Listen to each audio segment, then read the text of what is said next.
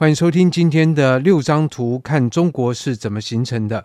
这个系列是由杜正胜老师来主讲，针对的就是从这一本《中国是怎么形成的》里面挑了六张图来跟大家来解释。第一张图呢，我们所要介绍的是在这本书第二十一页的万年中国史分期表。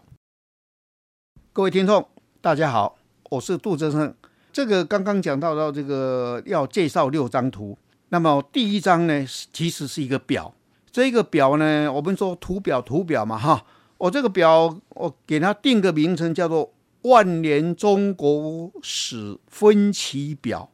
大家知道啊，这个历史呃时间漫长的很久，一定要分期，因为历史是有变化的。我们人的一生就会有变化了，何况是百年、千年，甚至万年。这样的一个漫长的时间里面，当然会有变化。那么以前我们在讲中国历史的这个变化呢，往往就是用朝代。大家也就从小念书的时候背的中国史的这个朝代，夏商周啊，这样一一路下来，秦汉魏晋南北朝隋唐，对不对？这样一直背下来。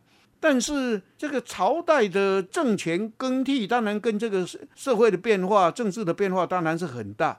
但是对于时间隔了这么久了，你说汉朝或是秦朝，这个到底是距离你有多久，跟你现在的有有什么关系？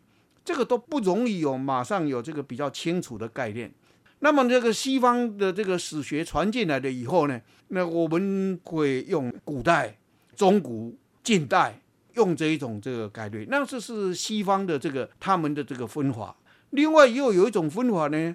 他是会又用一百年、一个世纪、一个世纪，啊，这个十七世纪、十八世纪、十九世纪用这样的。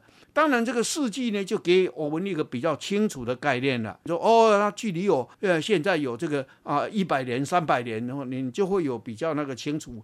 那么我这一张这个中国历史的这万年表是什么意思呢？第一个，我们以往在讲中国的历史五千年历史。这个所谓五千年历史，就是从黄帝啦开始。那么呢，近代呢就讲啊，黄帝，黄帝到底是确切的年代在哪里？没有办法考定的。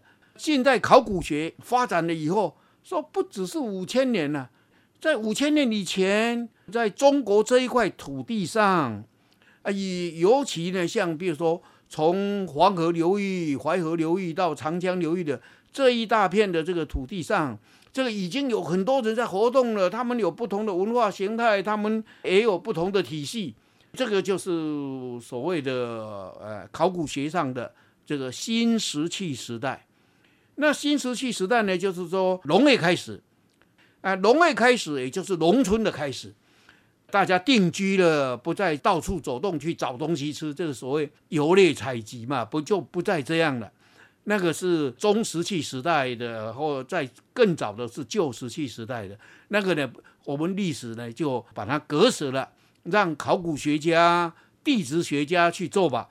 那么历史学家呢，就可以从哎人群这样定居下来开始算。那么这开始算有多久？一万年，一万年。那这一万年的历史呢，要怎么分？我个人概略的分法是这样：把它前面的那一半。五千年，这个是新石器时代的，在社会史的这个领域呢，也叫做原始社会。那后面的这个五千年呢，就是从已经有国家开始了。这个国家不论是大或是小，它反正就是有一个比较复杂的政治形态已经形成了。这后面是这个五千年，这五千年里面又可以把它切成一半。这个切成一半呢，就差不多了。我现在在讲的两千五、两千五，其实这个当中哦，都有一个英文叫做 overlap，就是有重叠的部分。这个呢，就是所谓历史的转型期。这个历史的转型期呢，在越早的时候，因为距离我们越远，史料越少，就是说它的转型期我们会定得比较宽、比较久；越近的话，这个转型期我们会定得比较时间比较短。所以呢，早先的转型期往往都会有三五百年的这个转型期，或是两三百年的转型期的。所以这个后面这五千年呢，这前面那一段呢，就是我说的城邦时代；后面这一段的，就是编户骑兵的时代。编户骑兵的时代，基本上就是一个帝国的时代，就是开始有皇帝的时代，大概就是这样。当然，你说秦始皇算起的话，那这个是两千两百多年，但是呢，它前面也有一个阶段呢。我刚刚讲的那个，也，开始这个所谓这个皇帝的这个呃形成的这个萌芽呢，所以呢，大体呢这个也可以算上这个两千四五百年，所以大概就是这样分法。要有这样的一个概念的话，那么呢，你去看中国的历史。就可以知道哦，这个早先城邦时代就是所谓儒家讲的圣王的时代，夏商周的，其实是不是夏商周都是圣王，大家也都知道嘛，这个不好说。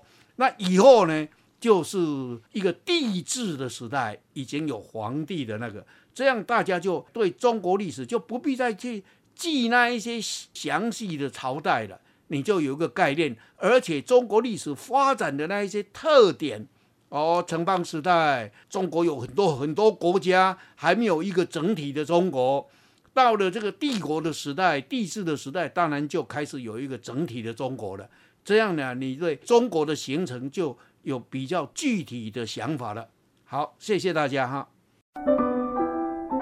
以上单元由数位传声制作。